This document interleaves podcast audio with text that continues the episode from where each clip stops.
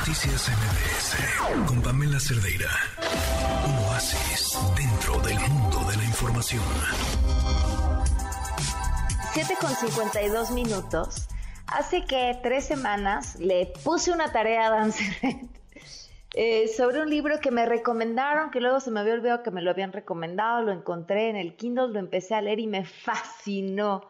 Este, y entonces nos traíamos a Dan y yo así unas semanas con, pero ¿cuál era el nombre del libro? Pero ahorita te la doy y finalmente se lo di y finalmente va a hablar de él. Adán Serret, ¿cómo estás? Hola, Pam, muy bien, muy buenas noches. Pues eh, eh, primero agradecerte muchísimo que me hayas recomendado este libro, que me ha gustado muchísimo. Se llama Indomable de Glenn, Glennon Doyle, en editorial Urano.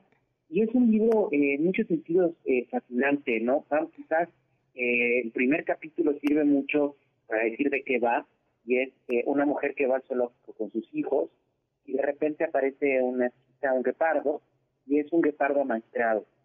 Este guepardo eh, ya no tiene nada de su comportamiento original, digamos, salvaje. Sin embargo, la narradora se da cuenta que detrás de toda esa domesticación está todavía algo salvaje. Y eh, en las siguientes páginas empieza a hacer un recuento y unas reflexiones que me parecen maravillosas de cómo la sociedad nos va metiendo en una jaula quizás después de cumplir los 10 años.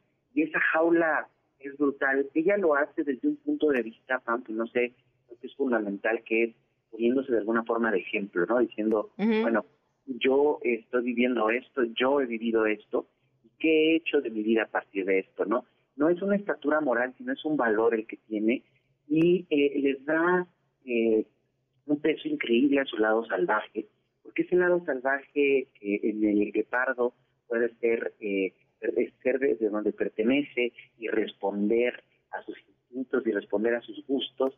Eh, en este caso con ella decide simplemente hacer las cosas que quiere ella, no el mundo, ¿no? Eh, recordaba eso de Oscar Wilde, ¿no? La vida es muy breve para cumplir los sueños de alguien más. Y bueno, pues quizás para contar un poco la carnita de, este hermoso libro, eh, muy autoconfesional, autoconfesional, que me encantan esos libros, es que ella descubre que eh, no quiere ser para nada la mujer que en ese momento es, es decir, una madre que había tenido una serie de problemas de adicciones, que dijo quiero tener hijos y a partir de que se casa este, eh, cambia su vida y escribe libros y le va bien.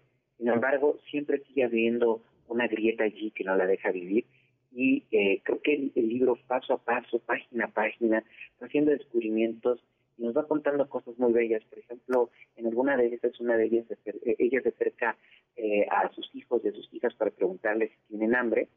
Se da cuenta que los niños este, se preguntan a sí mismos si tienen hambre y deciden que sí.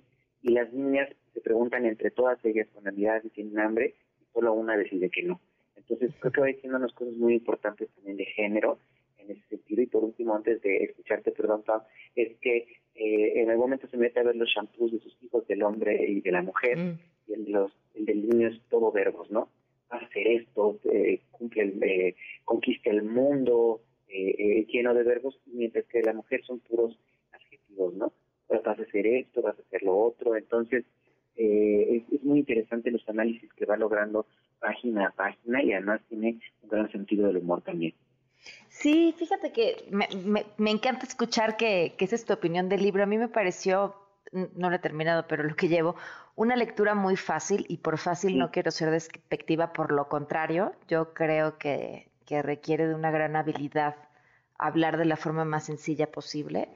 Este, no en el sentido en el que lo hacía Donald Trump, por ejemplo, eh, transmitir cosas importantes de forma sencilla, ¿no? y eso, y ella es muy divertida. Claro. Y fíjate, es que esto que dices es fundamental, porque ¿qué, es una lectura ágil? Bueno, pues en primera requiere talento literario, por supuesto, de utilizar las palabras más claras, las palabras más directas, pero también esto de pensar en el lector como tu igual, ¿no? Eh, ella dice, pues en realidad todos somos iguales, no estoy hablando desde ninguna estatura moral, digamos, se pone el saco de la gran escritora, sino al contrario, se pone el saco, me parece, de la persona vulnerable que está dispuesta a asimilar eso. Y creo que eso lo hace además muy ligero el libro. Creo que no, está exento de algo que es muy usual en, nuestra cultura, que es la culpa, ¿no? O sea, de repente ella se da cuenta de qué es lo que está haciendo y que lo ha hecho eh, no más, sino ha estado en contra de sus sentimientos o de latidos o de su pulso vital durante mucho tiempo y eh, decide que quiere cambiar eso. Una cosa bellísima que tiene, voy a decir algo del libro para que se animen a comprarlo también, es que habla de que en algún momento de su vida se da cuenta que ya no quiere estar con hombres sino con mujeres. Y su historia de amor también es una gran belleza, ¿no? Porque no solo habla de descubrir cuál es tu orientación sexual, sino de la persona con la que quieras estar, ¿no? Que eso es muy importante más allá de cualquier cosa, incluso pueden ser las amistades. Eh, tiene claro. sobre la maternidad muy interesantes, ¿no? Que dicen, me enseñaron a cuidar a mi hija como si fuera un huevo y la he tenido en la oscuridad durante todo el tiempo viviendo mi ficción, pero también ella tiene que ser un ser humano, no un huevo que mantengo en la oscuridad, ¿no? Wow. Te digo que lo mejor lo que le puede pasar a cualquier libro es que tú hables de él, este Adán. Estoy segura que Glendon Doyle estaría fascinada. Pues ojalá sí, mira, yo creo que porque es una gran persona, eh, sería a ser maravilloso platicar con ella, se de contar muchas cosas. Y te decía, desde una horizontalidad genera una especie de, de trabajo y honestidad de hablarte de lo que sea, ¿no? Incluso hay una parte que me encanta y ya me apuro que dice esta gente que son los perfectos, ¿no? Los, la gente de oro, como todos tenemos que ser y que todos los envidiamos en la, en la escuela. Y dice, y un día yo hice trampa para pertenecer en ellos. Entonces es una persona que tiene mucho valor para contar todo eso. Y creo que eso, justamente la búsqueda de este libro es ser lo más humanos que podamos. Y bueno, la parte más humana es decir las cosas que has hecho, más allá de que estés orgulloso o no de ellas. Me encanta porque además dice, eh, incluso mi pareja me dijo, de verdad tienes que confesar eso, así como, esa podrías guardártela, no es necesaria. Exacto, la pareja es padrísima porque de repente está mirando el libro detrás de los hombros de la autora junto con nosotros, ¿no? Entonces es padrísimo como, oye, eso mejor ahorra, te le dice, no, porque tengo que contar las cosas como son, si ya abres, digamos, el, closet, si ya estás, ah, pues ya que se note todo de una vez, que es la intención del libro. Hay muchos libros en la literatura que son así, ¿no? Podemos decir ahorita Montaigne, pero también podemos decir Carlos de también el Carrera, hay miles de autores que han hecho eso que es fantástico. Claro.